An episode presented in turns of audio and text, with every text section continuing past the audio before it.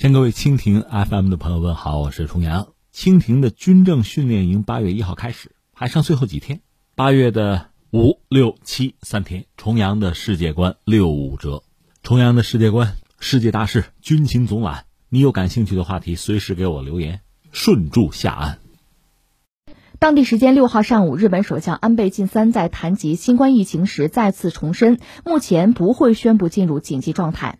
五号，日本国内新增新冠确诊病例一千三百五十七例，累计确诊已经增加到四万两千八百一十三例。日本厚生劳动大臣在四号表示，日本可能再次进入紧急状态。同时，包括冲绳县、三重县和爱知县在内的部分地方政府已经宣布单独进入紧急状态。安倍在六号的记者会上，先是坦诚，目前全国新增感染者仍在增加。他同时表示，单看新增确诊人数的话，确实是超过了四月紧急状态时的情况。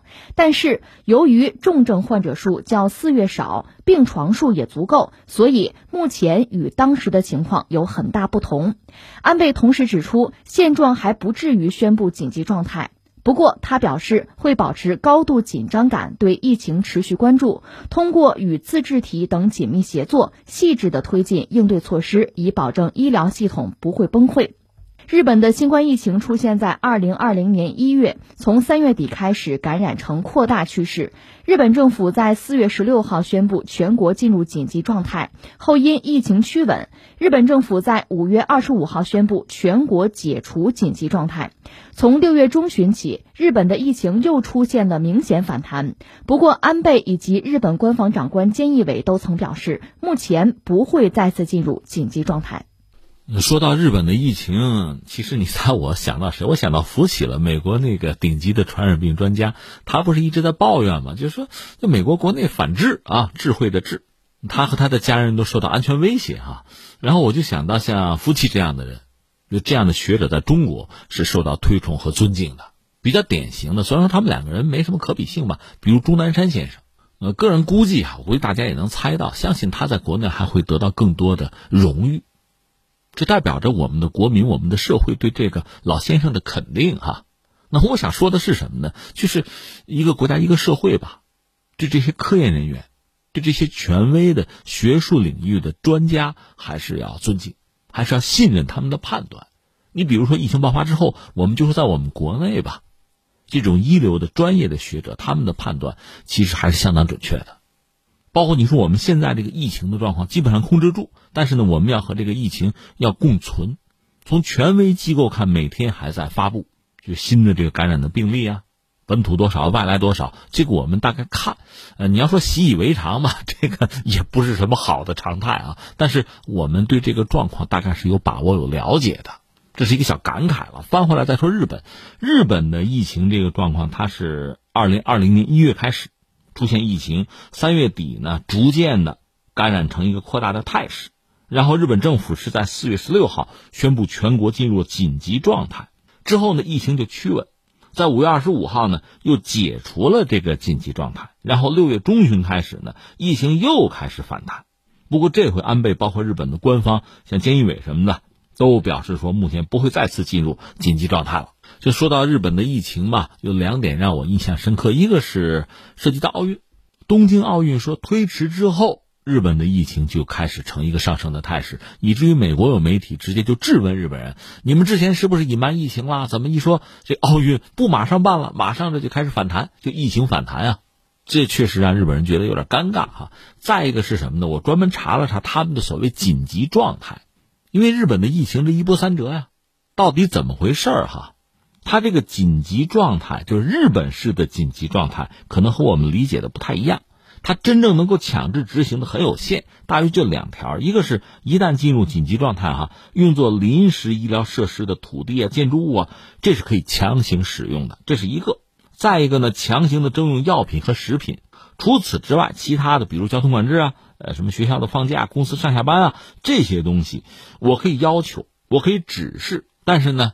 谈不上强制执行，就是你可听可不听，爱听不听，是这么个状况。这种日式的紧急状态的实际的情况，是不是可以局部的解释为什么日本的疫情啊，一波一波的呈现出一个明显的啊这个波浪式的态势？因为传统我们对日本人还是有这样的印象：一个是不给别人找麻烦，就自我约束啊，自我要求比较严；再就是日本社会还是有比较好的秩序、比较好的纪律性，就国民啊就比较配合吧。但是这疫情这一波一波的，除了病毒本身确实让人难以琢磨以外啊。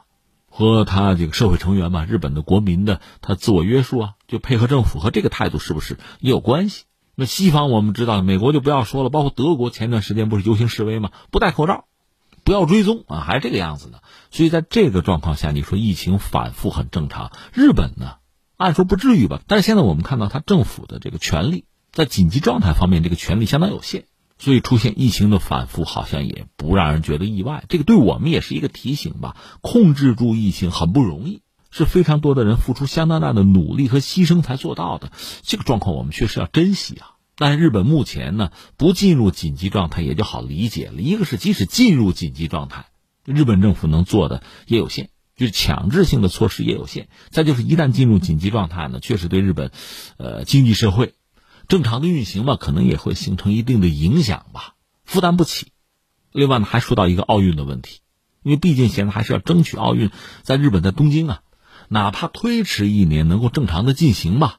如果再次进入紧急状态，由此给世界留下一个日本不安全、东京不安全的印象，那可能会很麻烦，甚至要付出不可承担的代价。那这是对于日本目前这个状况，我们一个观察吧。那既然说到日本，有一个事儿，顺便要说一下，就是安倍的健康问题。这个前两天确实引起极大的关注，就是安倍吐血。这个事儿是在八月四号，日本的叫《写真周刊》啊，《Flash》的八月四号爆料。说，因为持续性的新冠疫情，七月份的暴雨吧，这灾害了日本首相安倍晋三呢。上个月工作过度劳累，身体状况欠佳，七月六号甚至在首相办公室吐血。这个事儿当然说让大家很关注了，这尤其在日本国内大华嘛。呃，是这样，日本的内阁官方长官菅义伟呢，专门对这个事做了一个回应，他是否认的，强调安倍晋三身体健康啊，状况没有问题。他原话说的是：“我连日与首相见面，他专心于履行自己的职责，完全没有问题。应该是身体吧，完全没有问题吧？表达了这么一个态度。但安倍这个人身体确实不好，这大家都知道。他是两度出任首相，现在他这次做首相呢，已经是日本任期最长的首相了，这个已经破了记录了。二零零七年做过首相，但是不到一年吧。”就辞职了。其实当时也是他的内阁有丑闻吧，因为大家认为他那时候是不是很成熟哈那次啊，但实际上他身体也有问题，就是呃溃疡性大肠炎。公开说的是因为病情辞职。后来二零一五年又是日本的媒体也曾经刊文爆料说呢，说安倍啊，在一五年的六月在和他人会面的时候出现过身体不适，在洗手间吐过血。那他本人随即就否认没这事儿啊，说身体非常健康。那你说这次这这真的假的？这个，呃，我能提供给你的两个，一个是什么呢？日本这个《Flash》这个杂志啊，这次是挺认真的。他们找了东京大竹消化器内科医院的一个院长，叫大竹真一郎，他呢就解释说，说安倍啊是有问题。十七岁的时候呢，就是有溃疡性大肠炎，很小年纪很轻时候就患了这个病。